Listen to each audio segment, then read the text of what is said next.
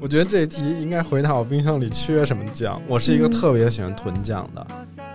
那我要是用馒头蘸甜面酱，就是本源料理。对，就原汤化原食。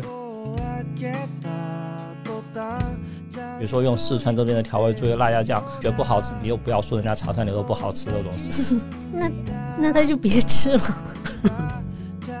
那个当时我们同事他们都要吃麻酱，然后我就他们也给我麻酱，没有问我要不要其他的酱。嗯这就是刚才他说的那个惯性。柴米油盐酱醋茶的酱，是我们今天说的这个酱，不是酱油。那一口酱，我就回到家乡了。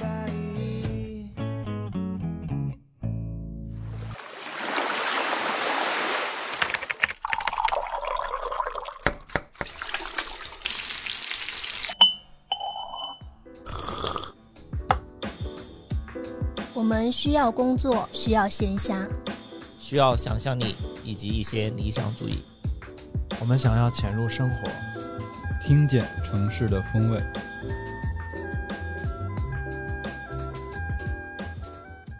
欢迎大家收听《金鱼赫兹》，我是 House。我是乐克，我是怪美，我是秋鹏。今天大家都加速了呢。 齁着有吗了。今今今天我们要聊的这个选题被我们搁了好几周了，但是还是很想聊，觉得也很值得聊。对，之前一直觉得那个可能储备有的不太够，不知道嗯聊得好聊不好。然后今天就觉得算了，就酱吧。今天就这样事儿的聊，哎，一聊酱就东北味儿都出来了，是吗？ 嗯，而且我们第一次讨论的时候，因为这样的搭配问题还吵起来了，对进行了非常友好的辩论。 ，House diss 了我。没有 没然有，后对，秋朋友 diss 了 House，我们后面看能不能还原一下当时的立场跟各自的理由。嗯，嗯，我怀疑 House 的立场有变。毕竟是个公开的地方了，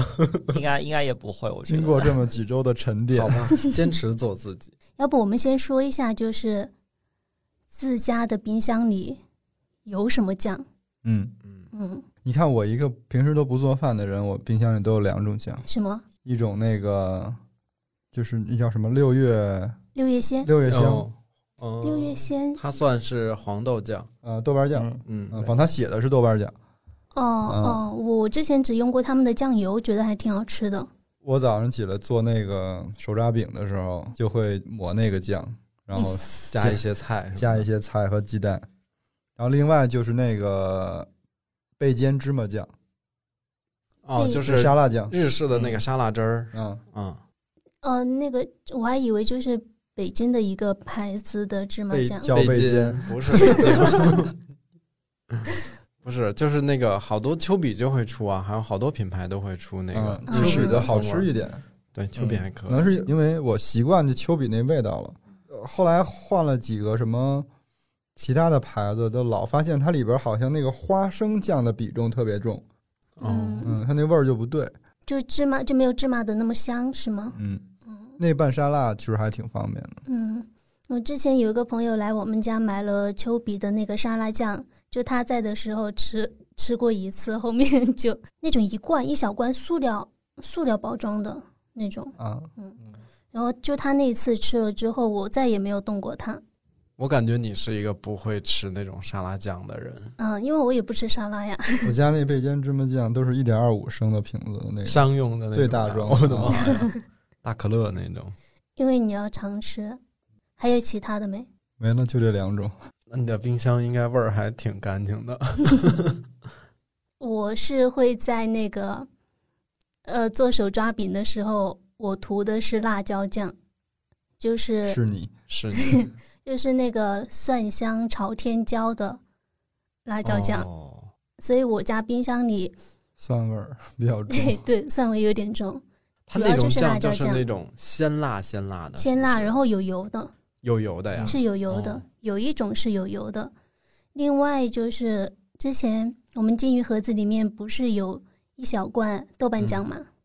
那还没吃完呢， 对，豆瓣酱其实很难用量很大，就每次就烧东西或者炒菜放一点儿，因为那放多了也咸。还有就是因为我确实不爱在做菜的时候放酱，金鱼盒子那个小小盒子就特别方便。就之前我们对家哦装豆瓣酱是一个大啊的大瓶子桶，，就每次你要用豆瓣酱的时候，需要把那大桶提出来先，弄一嗯点。带走了这个小瓶子之后，我们就吃完一次之后就重新加进去，就 每次哦自己吃还分啊装上了，就直接拿一小盒，就特别好。对，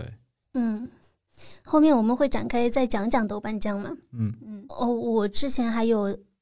青梅酱，哎，我其实刚想问，你家有不辣的酱吗？青梅没酱 酱，就不辣的酱了。但是青梅青青梅酱就是五月份的时候做那个青梅酒，然后买了很多梅子嘛。嗯哦，是因为泡酒没有泡完的，把那些梅子就就给熬成它果熬酱成了酱了。对，但那个保质期不会很长，对不对？它会发霉。是的。然后我又熬了很多，我又我我当时应该劝你一下，因为之前我也是有这种经验，嗯、每次就觉得可以自己熬一点什么什么酱，对但是就是放着又吃不完，然后就它表面那嗯层就会慢慢长霉。我之前吧，去年熬了好几罐，但是正好都给朋友了，就还好一就点长。霉长在别人家就 没事儿。那啊我觉得果酱就是，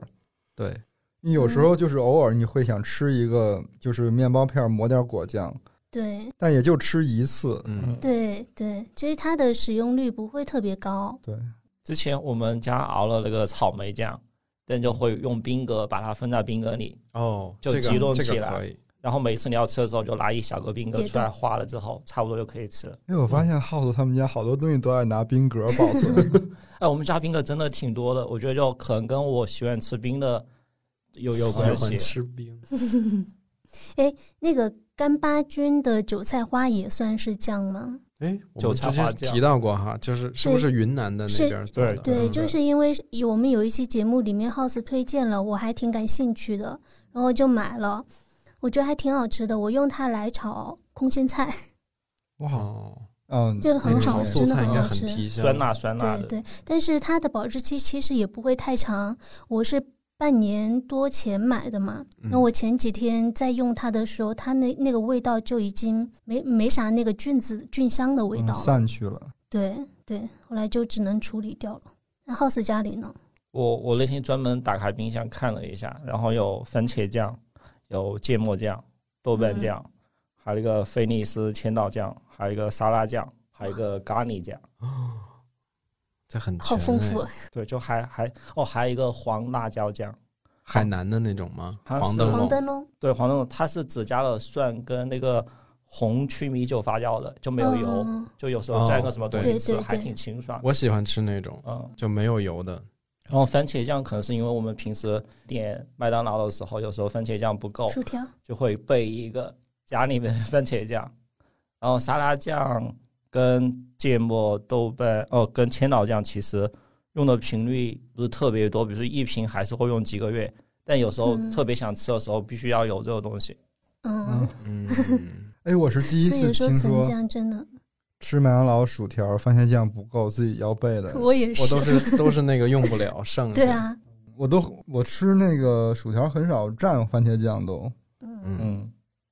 就我跟我家属特别喜欢，必须要把酱蘸的多一些，嗯，要裹闷那种。我们你们原来你们那个酱的这个定义这么宽泛，我以为就是那种特别传统的，像豆瓣酱、大酱这种发酵的。结果嗯现在我看，就比如说像沙拉、番茄酱这种，因为我其实没把它理解成那个酱的范围。但番茄酱是不是也有发酵的番茄酱啊？它会经过发酵这一应步该吗？没有。哦，因为刚才这一题说你冰箱里放了什么酱，嗯，哦嗯，就是刚才你们说的，我冰箱里其实都有， 因为我觉得这题应该回答我冰箱里缺什么酱。我是一个嗯特别喜欢囤酱的，而且我做饭是不分菜系的，川菜我也做，然后嗯广东、福建菜我也会做点儿，然后就北京菜、鲁菜这种就更会做了。你像做北方菜，就离不开甜面酱跟黄酱这些东西。嗯，尤其像我们周末就经常喜欢吃炸酱面什么的，那个就必须得用到六必居的干黄酱。然后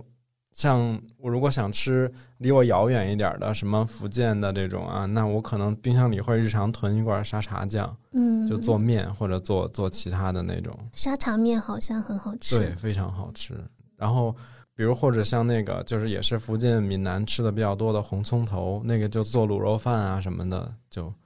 红葱头是红葱头酱，哦牛头牌的，嗯，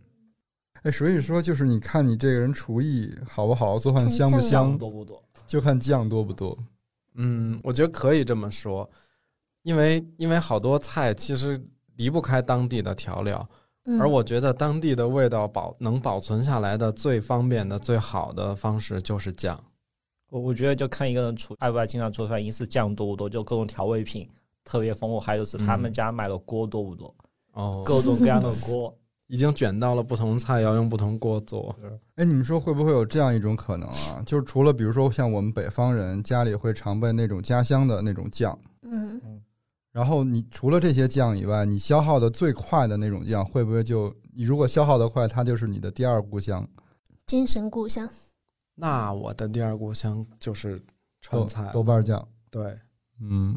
那我这培建芝麻酱怎 么算？哇，你的第二故乡出国了都。哦，不过像刚才像 House 或者郭老师说的这种咖喱、什么培煎这种，或者是那个日本的味增这些，我也嗯要囤、韩国的辣酱。 就我是不是心有点大，就是什么都想吃的那种。主要有些有些酱，平时想做一个什么东西的时候，超市有时候买不到，你只能从网上买。而且现买不一定来得对，必及。须要提前放在家里。对，反反正它也放的久嘛，说到酱啊，不知道大家有没有一个跟我一样的那个困惑？平时买了好多这种腌菜、酱料什么的，放冰箱里吧，你吃个蛋糕什么的都能吃出辣白菜味儿来。对，然后之前我不是在节目里其实推荐过一个除臭神器嘛，嗯叫那个根源舌尖卫士。其实一开始吧，没有抱太大希望，刚接触这产品。？哦，就是你说打开冰箱小森林的那个吗对，嗯后来用了两年多了，现在，然后我还挺喜欢的，就它还真的不是一个智商税，因为首先它最强大的功能是它的那个除异味儿，嗯就比如平时你冰箱里放了很多泡菜、腌菜、什么腊肉这些东西，还有海鲜这种味儿，不都特别容易挥发嘛？嗯你就开一个那个，它有一个强效除臭档哦啊，就基本上几个小时就循环一遍，然后这冰箱里的那些臭味儿就没了。哦，那如果比如说平时我不放那个酱，像我们家冰箱其实比较空的哈，就放点水果什么的。健康人士的 蔬菜水果，它有一个日常档哦啊，就是如果你用日常档的话，比较省心，它充一次电大概可以用个二十来天，因为蔬菜水果没有那么大的那种味儿。然后其实除了那个除异味儿，其实它除异味儿的原理，你看其实就是杀菌什么的嘛，对，所以其实它本身对蔬菜跟水果的保鲜特别有效。比如冬天我不是特别爱吃草莓、车厘子那些，但是草莓这东西它就是个软蛋，每次买回来放两三天就那样了，哦蔫儿了。所以它其实除臭还不是它最主要的功能，对，除臭只是它的一个表现嘛。它的保鲜是它的最主要功对能。对对，嗯，保鲜的话，像草莓这种东西，之前我试过，冬天买就开着它，然后把草莓放边上，嗯七天草莓都还是那种完好无损的状态，哦，那其实它它延长了哈，平时放冰箱里可能也就两三天，它就对，蔫就巴该了软了。嗯，因为它其实它的原理就是一台臭氧的发生器，然后它就是一直让这个有一定浓度的臭氧在你保持在冰箱里边，让它循环。所以其实它这样不仅可以除臭，还能给那个就是整个冰箱杀菌。这样的话就会延长你的食材的那个保鲜的寿命，而且它其实长得其实还可以，放在冰箱里也 不突兀，长得对就像一颗鸵鸟蛋似的。然后这东西我就还安利给过身边好多那种朋友，然后他们用了之后都觉得还挺惊喜的。那这次其实是跟咱们这边播客有一个优惠，是不是？对，这次等于是根源舌尖卫视在我们鲸鱼小铺来开团呃，了，我们要带货了，因为它太适合我们节目了。是真的嗯还挺适合的，对而且跟这期也很搭。对，而且就是那种自己用了特放心嘛，所以也敢推荐。嗯，那就这样，就是在本期节目的这个 show notes 里边可以找到我们这一期推荐的根源舌尖卫士的淘口令，复制淘口令可以直接用手淘跳转进店领取那个我们鲸鱼赫兹专属的优惠券。嗯，双十一还是可以再凑一波的，是吧？对对对。然后，如果你复制淘口令不好用的话，你就直接去那个淘宝搜“根源旗舰店”，进店之后找客服直接发“鲸鱼赫兹”四个字儿，它就会弹出领券的链接。然后根源就是呃植物根茎的根对和一元两元的元，对，建议大家可以十号晚上跟十一号，因为那个优惠券有效期到十一号，嗯，但是十号晚上到十一号这段时间是可以叠加那个双十一的平台满减，这样的话到手价就比较划算。行，好，那那继就续。就这样啊。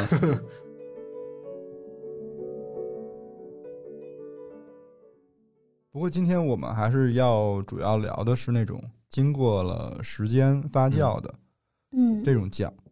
诶，那那那个经常，其实我不太了解，就经常说的大酱啊、黄豆酱跟甜面酱，嗯，他们挺挺容易搞混的，是不是？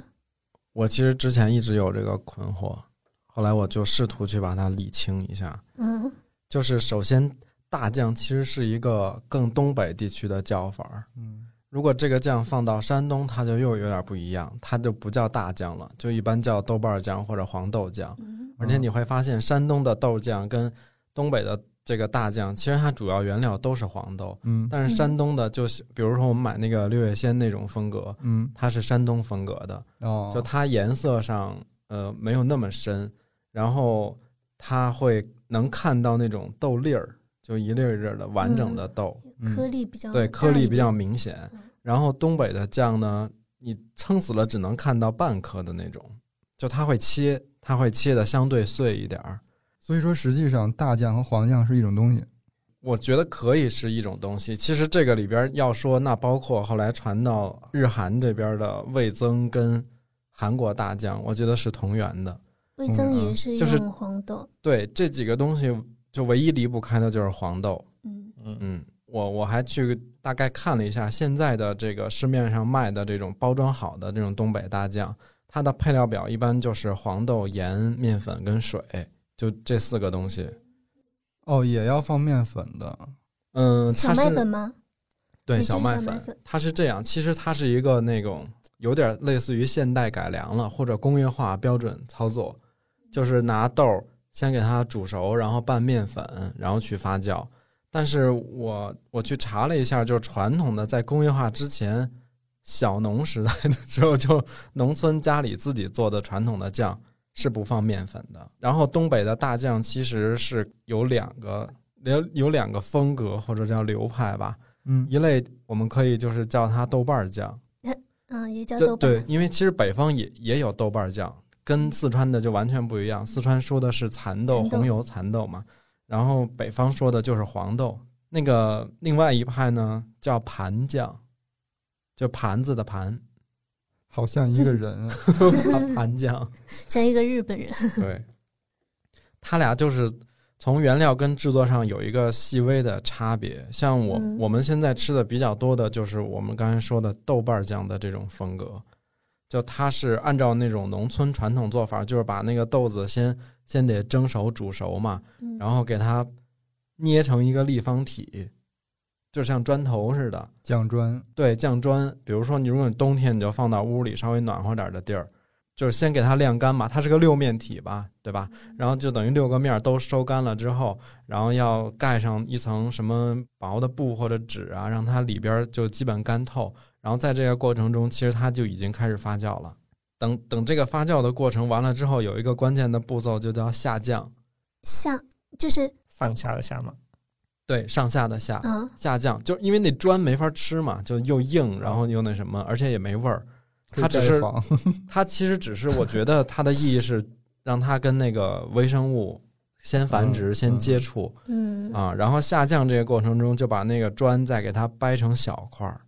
掰成小块儿之后加盐加水，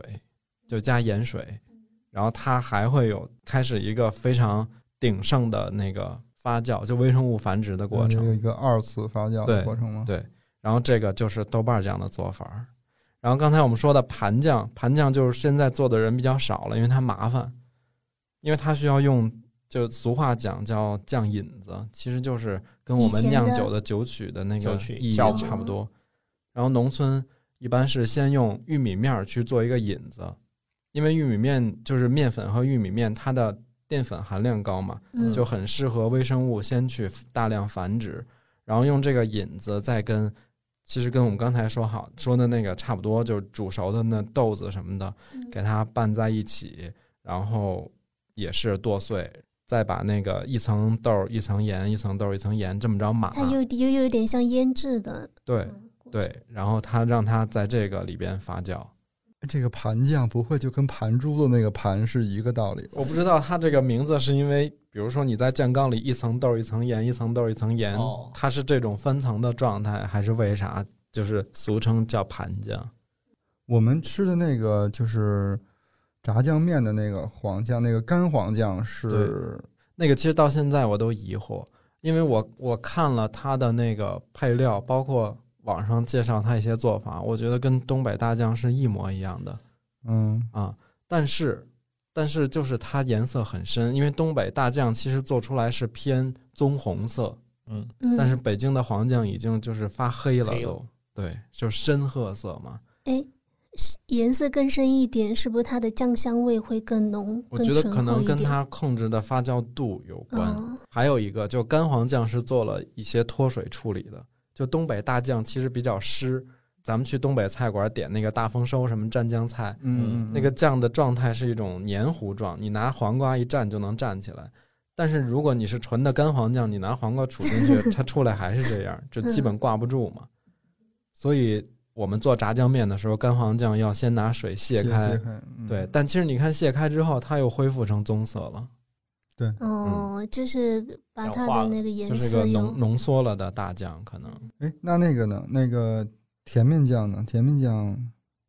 甜面酱肯定是用面做的，是吧？对对对。它甜们是面不是酱外观看起来差不多？甜面酱也是那种就是深褐色嘛，有一点发黑，然后很亮，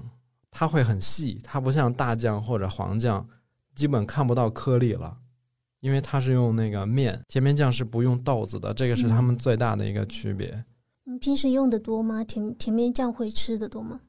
甜面，我觉得做北京菜可能很很难，家里不预备甜面酱，就做酱爆类的，比如酱爆鸡丁儿嗯，或者京酱肉丝这些。那些都是甜面酱。做对做回锅肉有些也会加些甜面酱，对，而且这边儿四川，我看炒那个，比如杂酱、塑胶杂酱面那个肉馅儿都要放甜面酱。嗯它是为了提鲜。反正我不知道，因为我之前有一次炒那个臊子没放，它出来味儿还真的就是不对。调味儿是不是就是当糖用？会不会？甜面酱其实不是用那个生面粉直接兑水发酵，我可以给你们大概 讲一下它前边儿有一个过程，你们听听像什么啊？嗯就它前边儿先要用面面粉加水跟酵母给它和面，嗯嗯，和面之后要发酵，就是发面。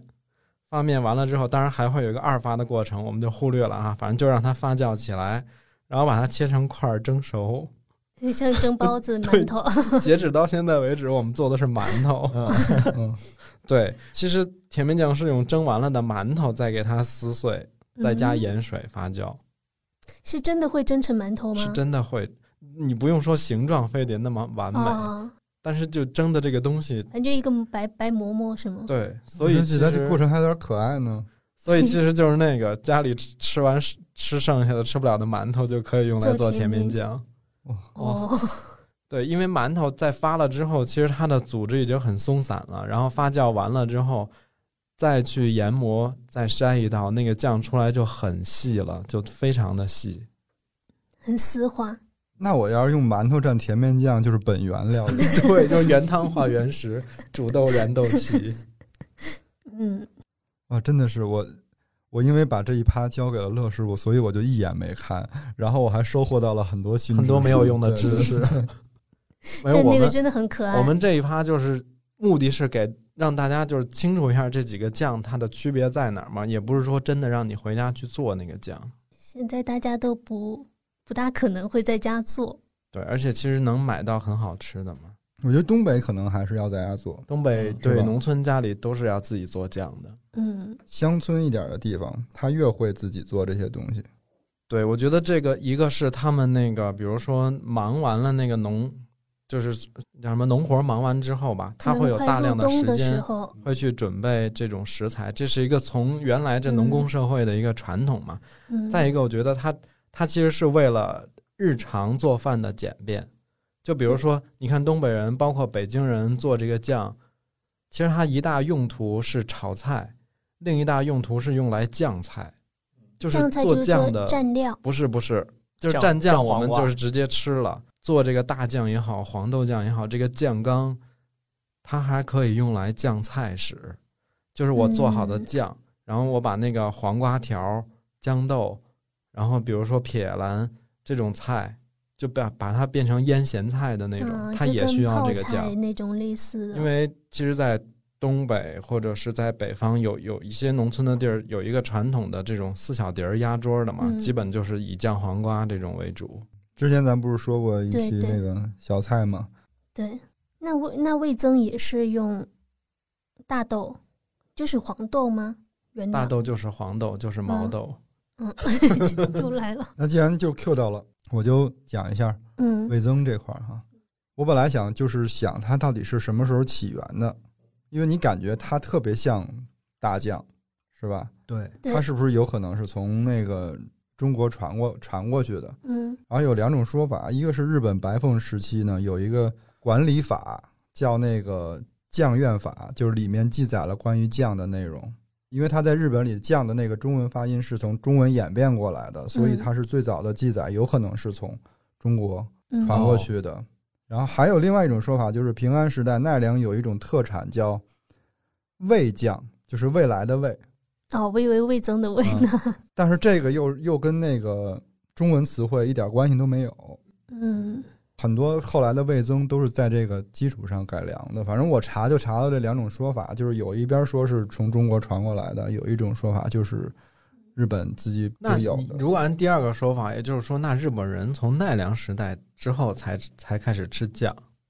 吃就味增。有记载的是、哦是这样，而且有可能是这种叫法，他以前吃的东西只是还没这样叫，嗯没有这样流传开来。其实这种民俗类的很难溯源的，真的太嗯难了。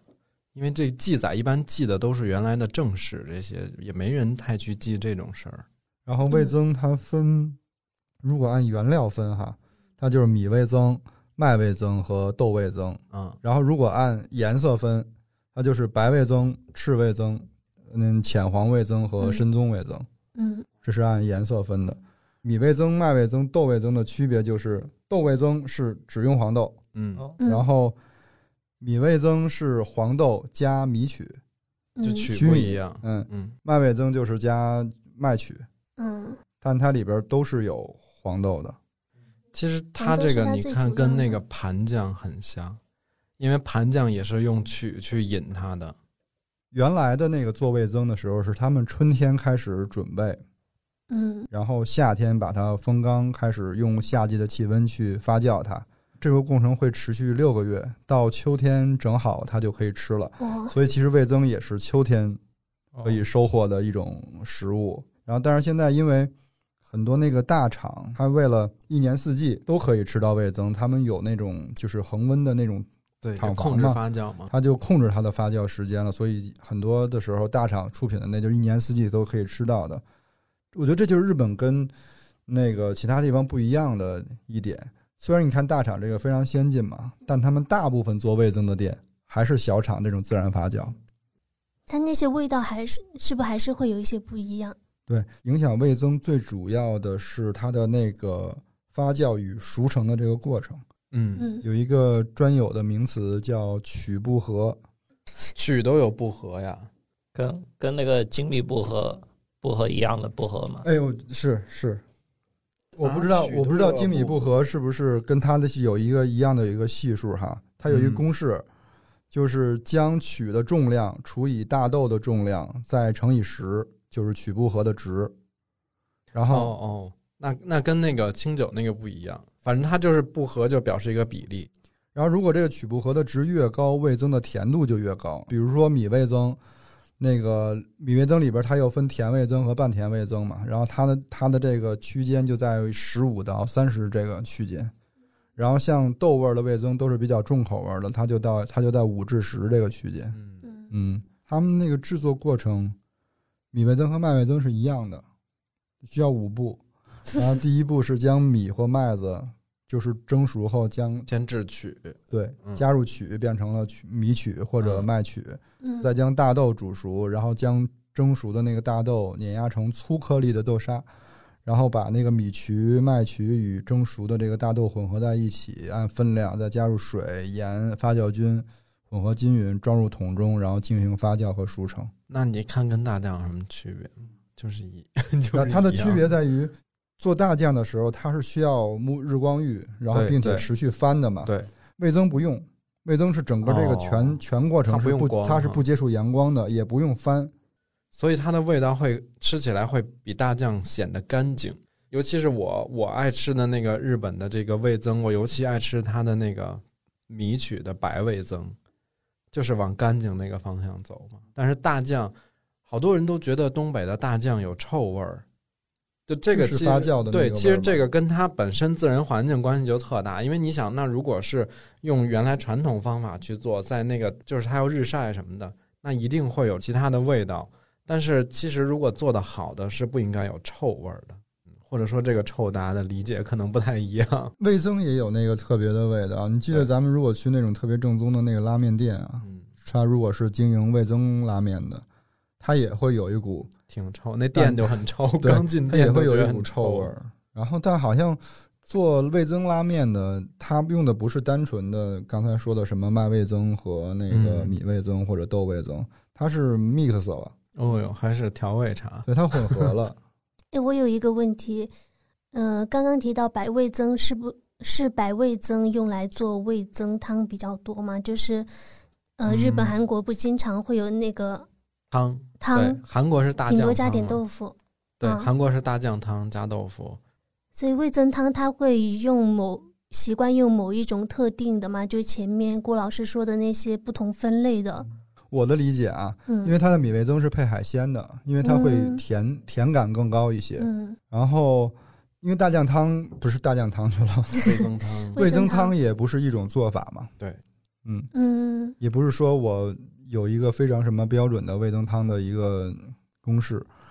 它就是会选择比较合适的食材去配配不同的味增。而且其实日本人吃味增主要是按地域划分，嗯，像比如近畿地区，京都、大阪就是白味增是比较流行的，包括他们做什么鳕鱼西京烧这种近畿嗯的名菜，就是用白味增做。然后像嗯东京那一片，就是赤味增要更流行一点儿。所以它就没有说像豆瓣酱那样，我那个三五年陈的豆瓣酱用来做火锅底料就更合适。它是根据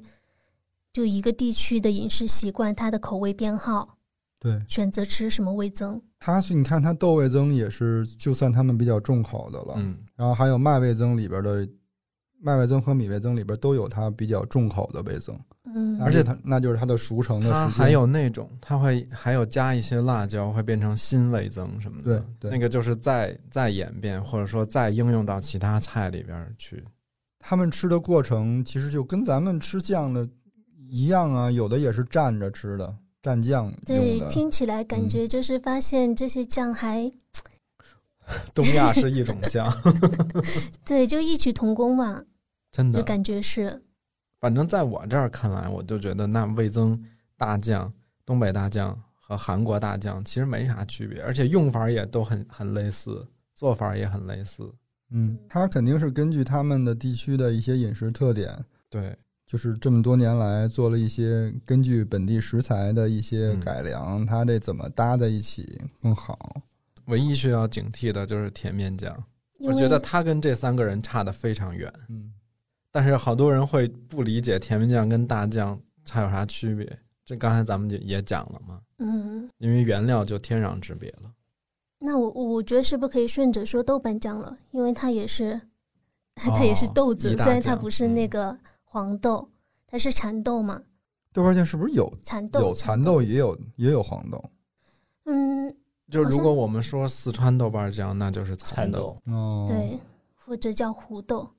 就是网上有一个，我看了网上有一个视频，他就是按他说的挺明白的，就是把那个红油豆瓣酱、嗯一级豆瓣酱跟特级豆瓣酱它的什么成分、它的发酵时间，还有它适合做什么菜，都说的挺清楚的。我我我我想先问一下，那个金鱼盒子里面的那个豆瓣酱，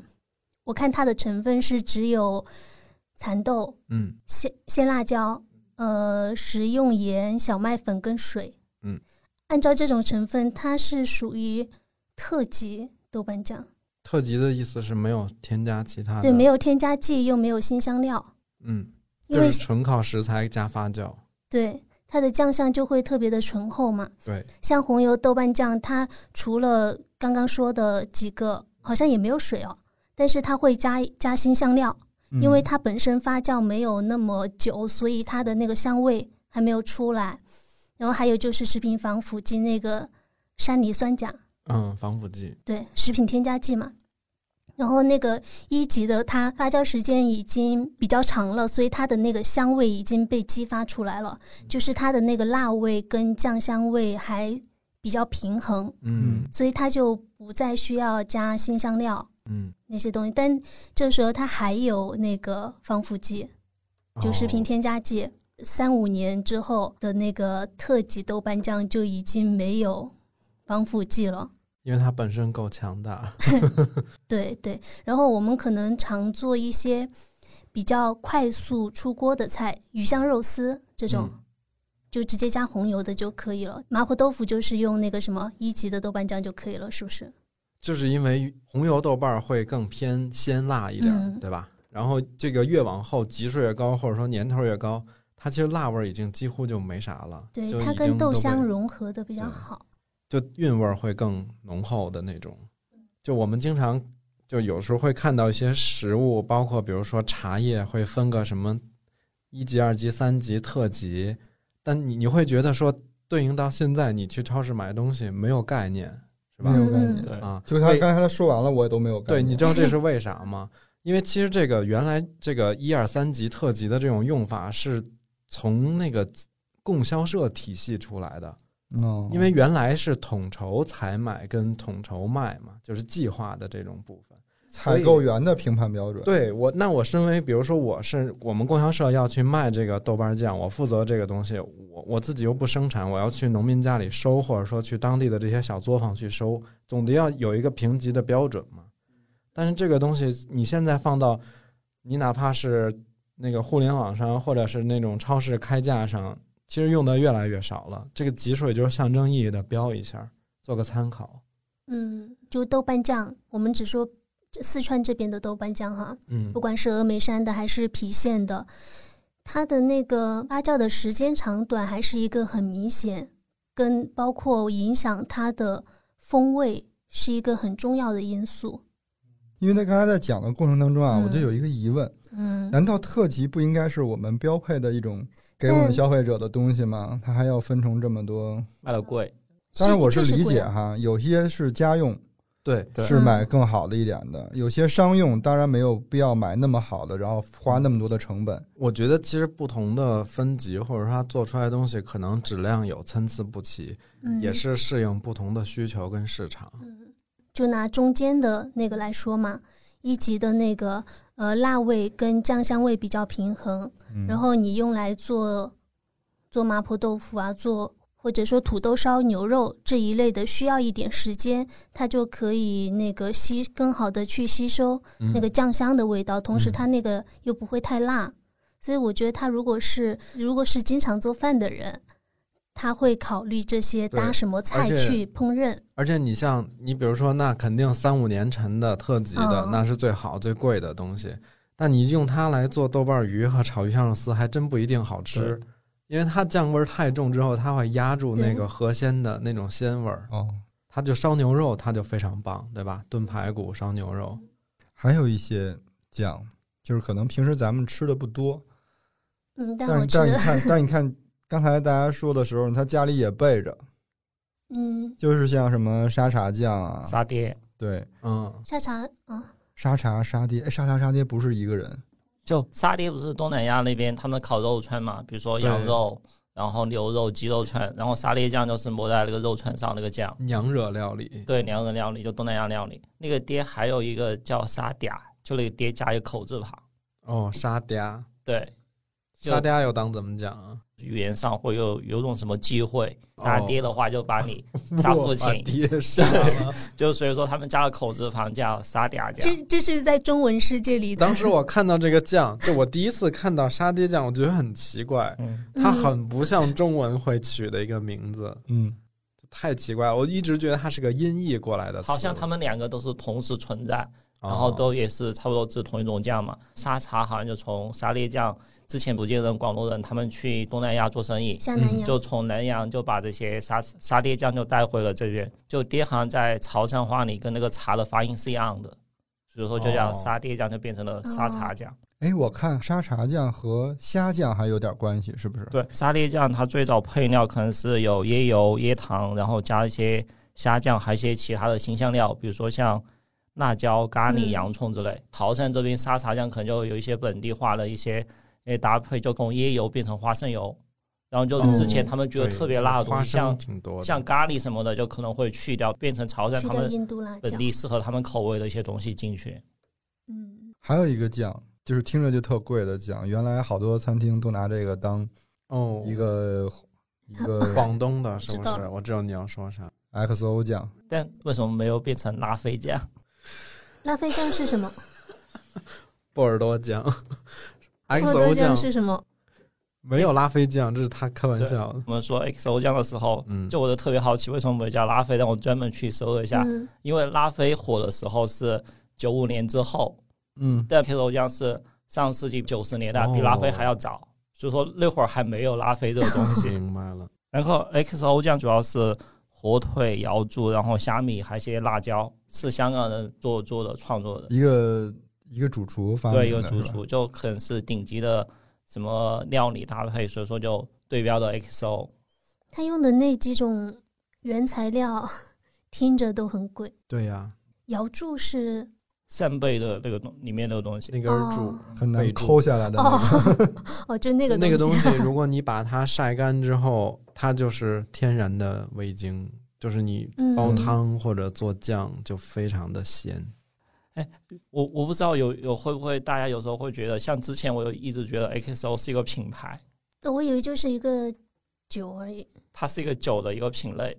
就比如说这是一可能会个有。分级的方法，对，可能有嗯马连尼 XO，有轩尼诗 XO，对它是一个干邑的一个白兰地。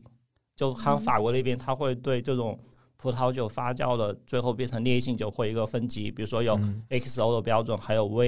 VSOP，然后还有什么呃、哦 VO，就比如说它大对大概是成年是十年到二十年，或者说五十年以上的烈酒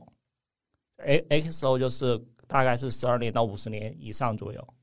它它已经是那个白兰地里最高的一级了，对 XO，所以为啥原来说提洋酒 XO 哇大款有钱，对对对，就是因为它的那个，其实你跟跟豆瓣酱一样，那肯定越贵的、越呃不是肯嗯越定久时间越久的越贵嘛，那大家花这个时间成本就在那儿摆着呢，它是上一代消费比较高的一个品牌，什么去做生意，嗯去对什么其实 KTV 来刚才点 XO，浩斯说的那个拉菲是九五年之后才涨价火起来、炒起来的。嗯就是我也是印象中，其实，在八九十年代刚市场经济啊那一阵儿，就我那阵儿记得，因为我爸那阵儿他下海做生意什么的嘛，常喝，不没没有没有，就会送送人什么的，会买，然后家里也会放一两瓶儿，万一来个人什么的，那拿出来有面子呀。对，嗯，对就那会儿他们生意人经常说晚上喝什么，喝一瓶人头马。然后就现在对感觉很少说人头马但 XO 是这个东西，当年我就记得，他们不喝威士忌的，嗯，他们全是喝白兰地，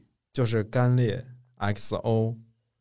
就那个时候，可能是那个酒是最火的最一火个的时候候。那会儿还有一个叫什么来着？皇家礼炮是吗？对对对对，对对皇家礼炮，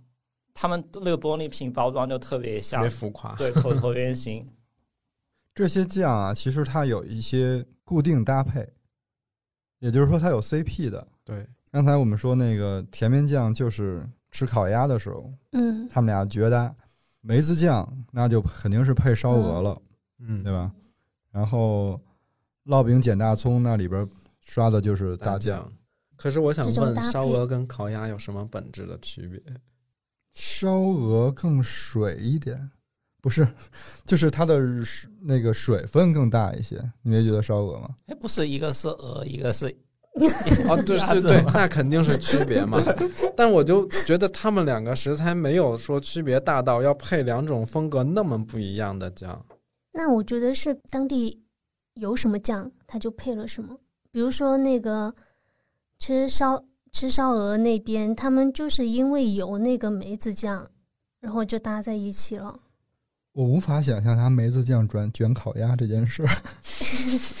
你想象一下，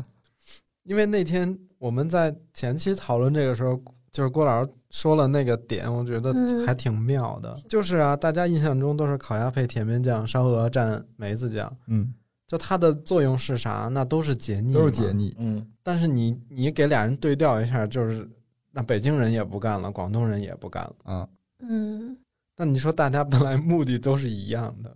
这个就很奇怪。这就是因为酱，它就是这种酱，就是那儿吃的比较多，大对家口味的对习对惯。它是一种文化自信在里面。我我真的觉得，尤其是像北方这么爱吃酱的这么一个地方，我都觉得酱写在基因里头的。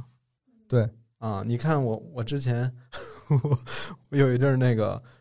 哎是什么时候？就是刚闹疫情的时候嘛，那阵儿大家都在家办公，然后也没啥事儿干，我就看刘老根儿，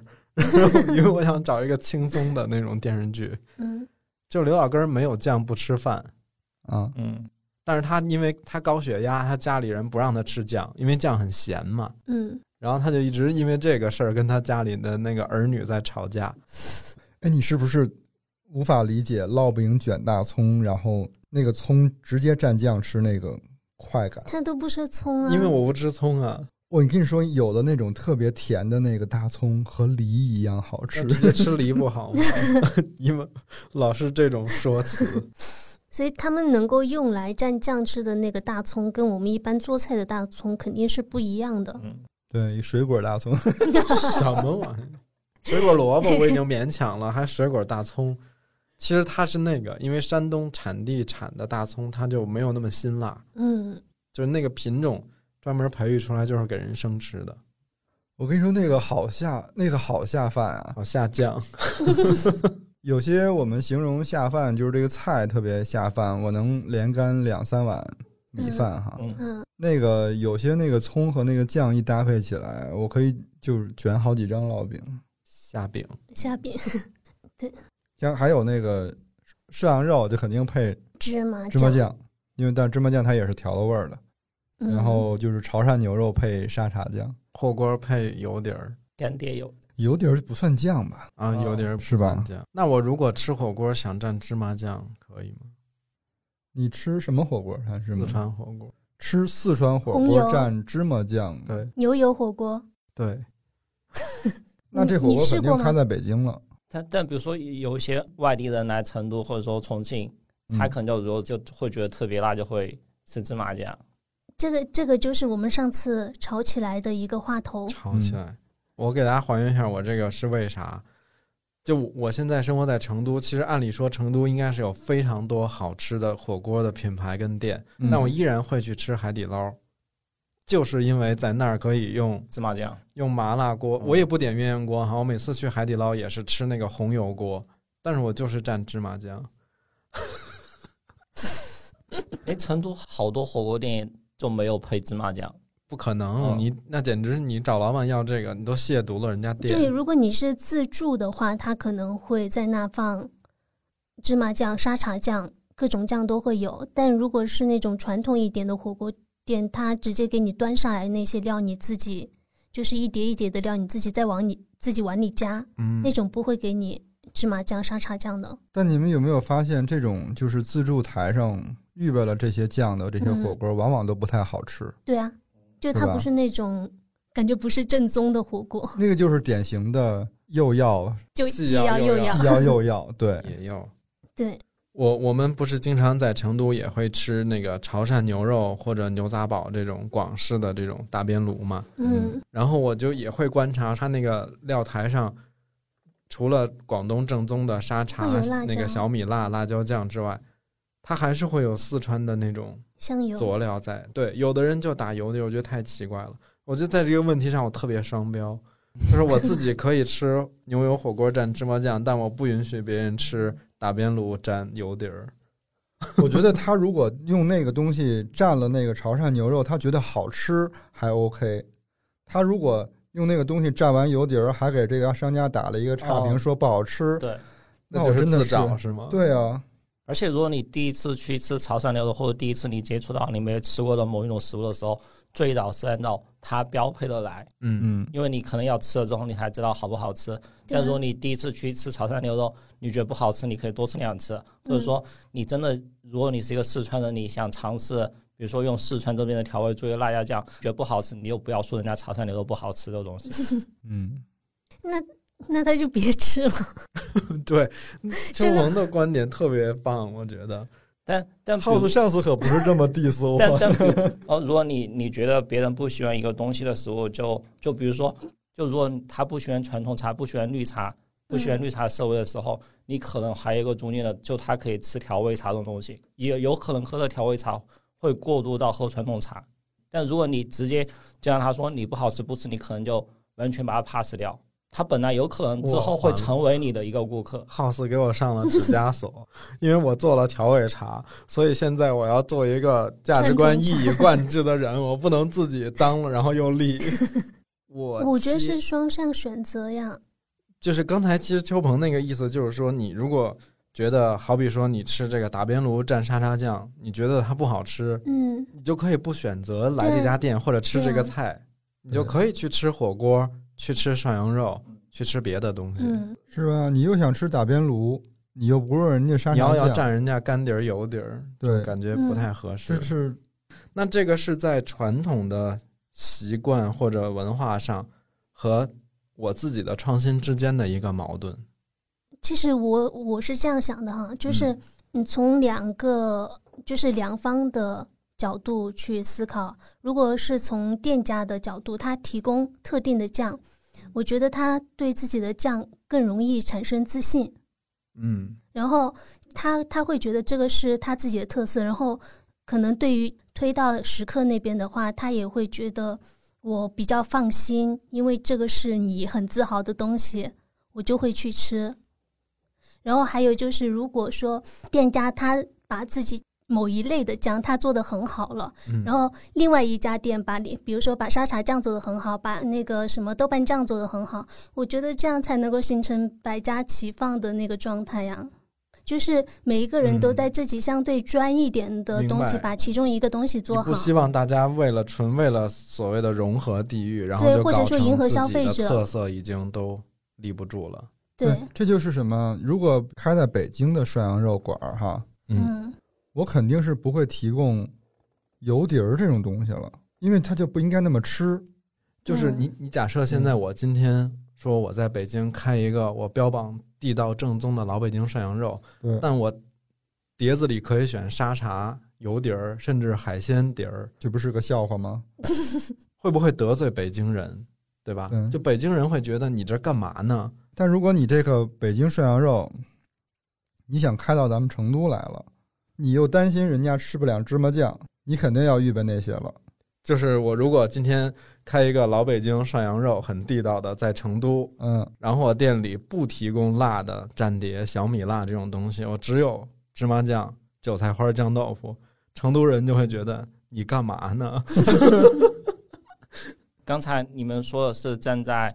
店主商家的地方，他提供不提供这个东西，对，嗯但比如说，你站在食客的角度，我去吃潮汕牛肉的时候，如果他没有，就算他没有哦辣椒，我也不会说它不好。但我吃潮汕牛肉的时候，如果我自己带了辣椒，我是不是可以自己蘸着吃？你吃潮汕牛肉会自己带辣椒吗？ 就就比如说，比那如嗯它这说是一个极它它端的是一个情况，一个你自己的选择，比如说你想吃潮汕牛肉的那个味道，但你也想蘸着一些其他的东西吃我。想说那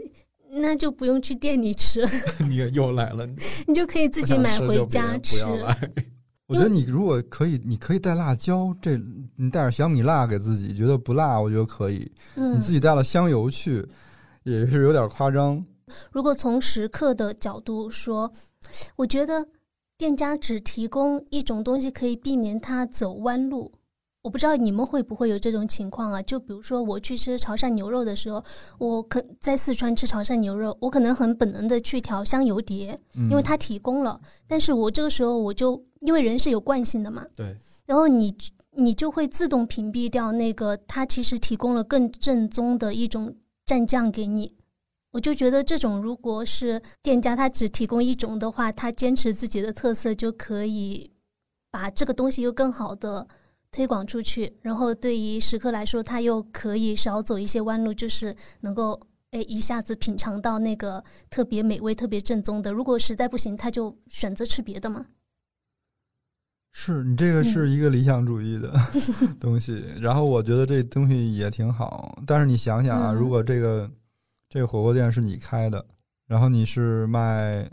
涮羊肉，在四川开，对你就在成都开嘛，来吃的人也挺多，人家就说想，哎，你们这儿怎么没有油碟儿啊？就是吃不惯芝麻酱，那你怎么办？你还是得，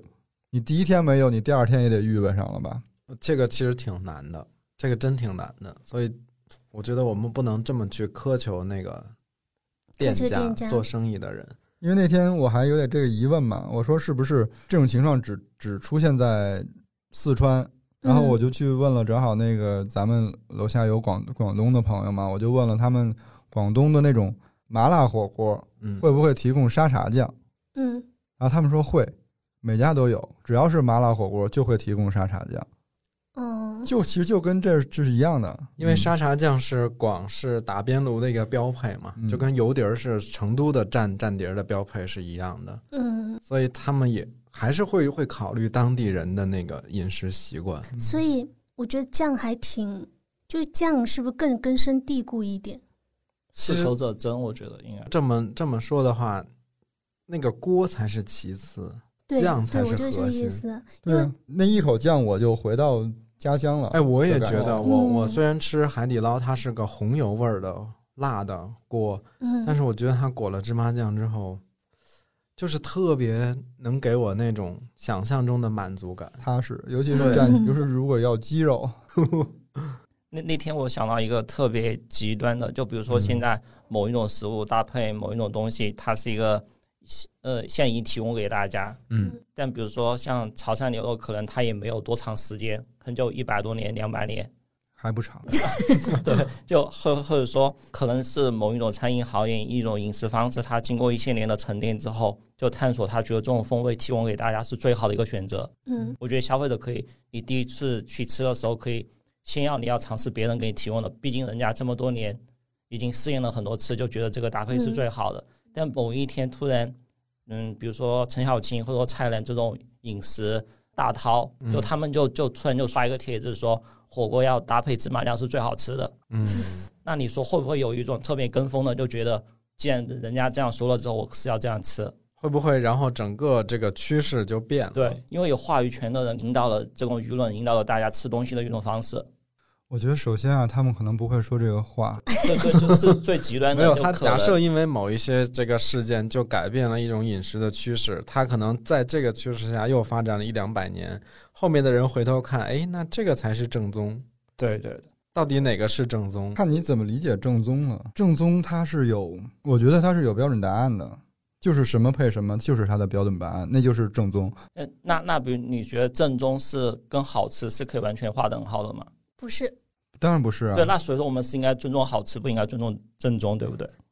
开始嗯 diss，、好吃是这样的，这个事情是已经已经在发生了呀。嗯，有新派川菜，对对吧？嗯有融合菜，对，对，那你为什么还是去吃那些正宗的川菜馆？你也吃新派川菜，你也会吃融合融合式的那些饭馆，你也会觉得他们好吃，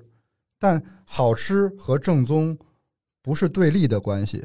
嗯，正宗是正宗，好吃是好吃，你但不要一这不一定是对立嘛，你不要把对吧这个混为一谈。我觉得我们还忽略了一个，你在之后，比如就是我提出来一个搭配之后，之后的一两百年，它是没有完全没有变化的吗？就比如说我的火对锅是不是会有变化？我的那个配的酱，它的做法、它的风味是不是也会有变化？我觉得到最后能够沉淀出过了一两百年后，大家觉得这个才是正宗，也是因为它慢慢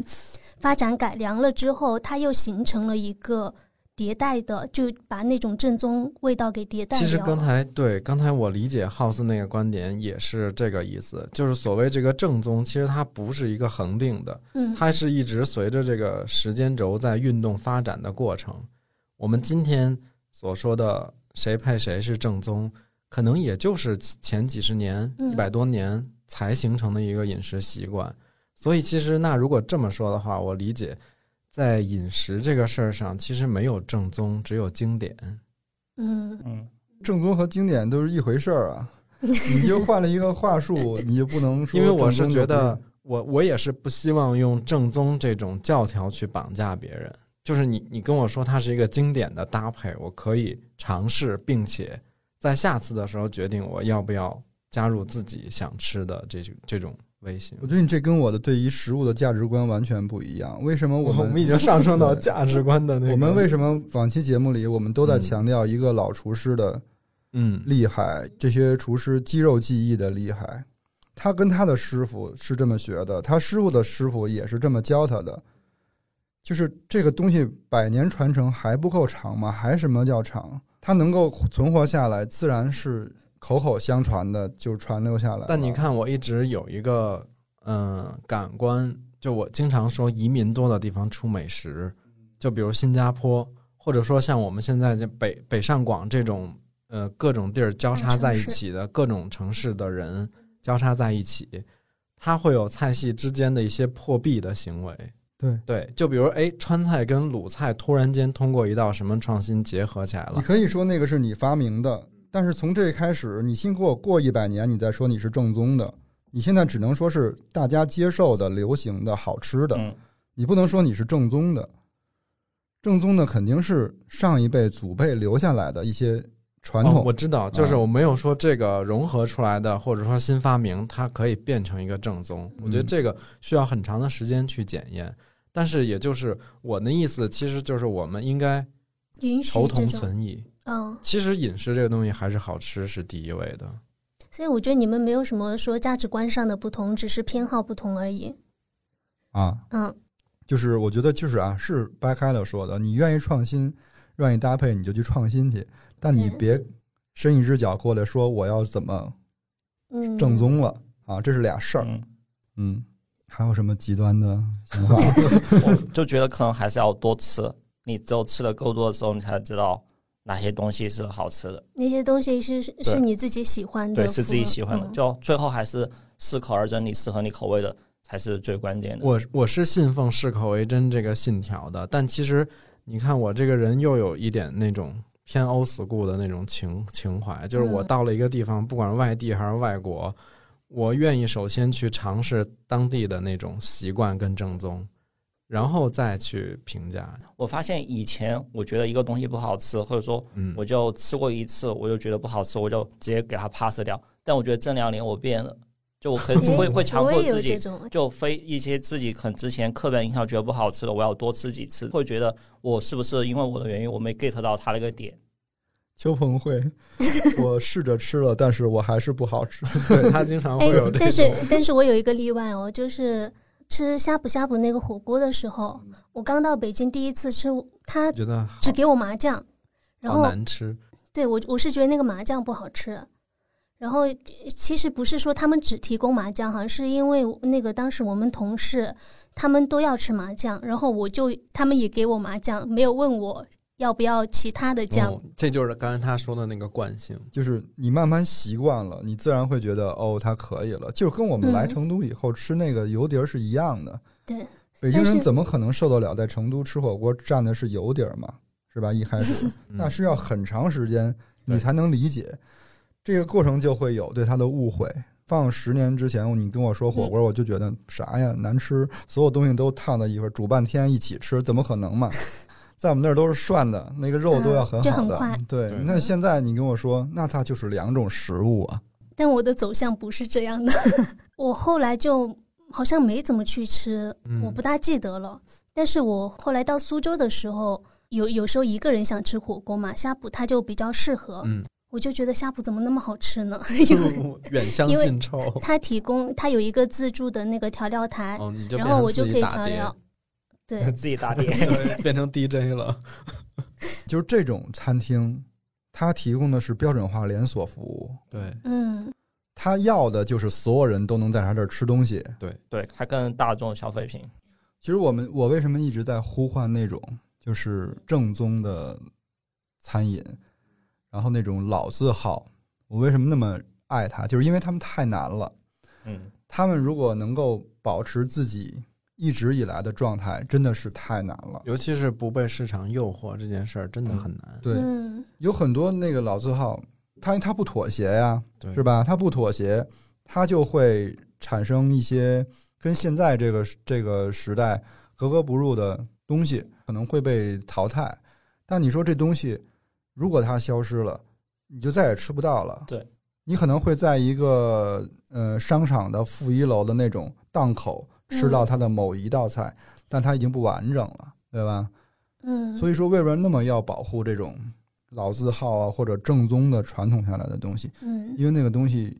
时间这么长，它如果消失了就太遗憾了。就看到一些特别大的连锁餐饮的时候，你就会更加希望一些小而美，就专营到某一个具体细分品类的这种小店能够一直存活下来，就不能全部是一些大众连锁化的品牌给你投喂的东西都是统一标准口味的话，可能嗯就会我们就完全是被投食也是。 在秋恒你们说的时候，我还开了一个脑洞啊，就说未来有一个什么新的东西，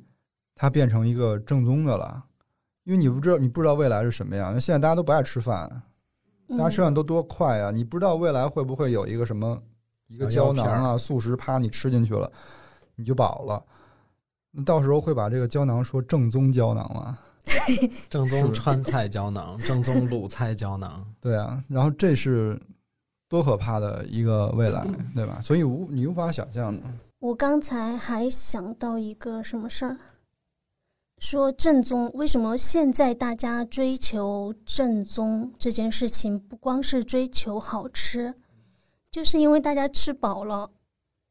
撑的，就是因为你吃饱，这个就跟那个什么对是马斯洛的，是马斯洛吗？那个需求一需样求的，曲线你。刚才是在旁敲侧击的骂了我一下吗？对，，他就说你吃饱了，我我没有觉得这是一个不好的现象，嗯，只是说，因为现在大家就是在那个温饱问题上没有什么大问题了，嗯，然后你可能想要再追求一点，就是我觉得现在追求正宗都是一件很小众的事情，追求老字号嗯都是一件很小众的事情了。其实其实这是像你的某刚种才情像那怀个郭老师那个理论，我是认可的。就我觉得创新这个事儿本身是锦上添花，嗯所谓的正宗跟经典，它是一张锦，它是一个基础。然后我每家馆子炒出自己的味型的特色，包括我有一些创新的搭配的食材，嗯，那个是花儿。嗯，但如果没有锦，这花儿就是海市蜃楼，就是真的有一天变成药片儿了也不一定。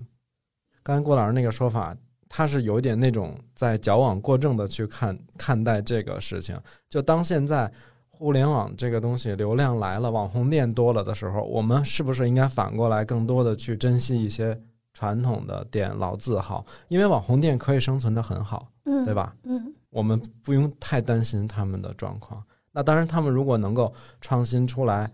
更有意思的新的菜，那也是个好事儿嘛。但前提是你也要保护好这些老的东西。我们这价值上这么高了吗？说这样，然后联系到整个食品餐饮行业的，这样就是一个你离开那一个地方，它就会很不一样。嗯，其实它就是在某一个区域里，为什么我们会更愿意在那个呃当地去吃当地菜嘛？对，如果在不了当地，就吃当地酱。对，如果你去不了的话，你买那个酱，你可能呃能够就比较明显的感受到当地的风味就。是其实酱是，我觉得是可以那个最方便把一个地方的味道带走的一种办法。就我出去玩儿之前出国，我特别爱逛爱逛超市嘛，我就去当地人的超市或者市场，然后看当地哪个牌子的什么酱卖的好，我也买，买了就带回来。而且比较好的是，因为它能存放的时间很长。我我我那天才发现，柴米油盐酱醋茶的酱是我们今天说的这个酱，不是酱油。啊，我以为是酱油。就因为之前最早啊、酱油是由酱演变而来的嘛，还有嗯中国最早酱油是用什么鲜肉酿制，就用用肉有有点像鱼露那种，嗯啊就从对肉对发酵对变成什么酱，所以说产品里面酱出来的酱是像豆瓣酱、鱼露酱这种类似的。又学到了一个新知识。我们就聊的差不多了。如果朋友们还有什么想分享的，或者有其他角度的， 就我们前面思 辨。对，就其他角度的一些思考，欢迎留言分享。如果喜欢本期节目，可以分享给身边的朋友，或者在苹果播客给我们五星好评。我们有一个听友群叫“金鱼赫兹饭前饭后群”，如果大家感兴趣的话，就请先添加微信“金鱼赫兹 FM”。那我们下周二见，拜拜。拜拜拜拜拜拜。 The younger brother slams his fork down, watching all the big mouths get up and sing. He's been wrestling with his thoughts now, thinks he'll show them all when he says something. Here is a child so willing and able, but of a size unrecognized by the table. And each night this resumes till the thought begins to stew. I know so much better than all of you. Uh huh.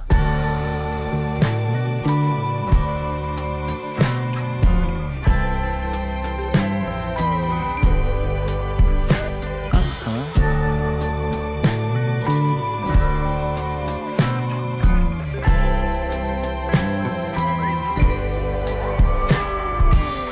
The younger brother's 26 now, staring at some big crowds watching him sing. Singing all about his thoughts, how no one in the world really understands him. But then a thought appears when he notices all the lips moving just like his. He thinks, How much do I deserve? Whose seat have I really earned? And with a big mouth he sings. Oh, oh, Oh,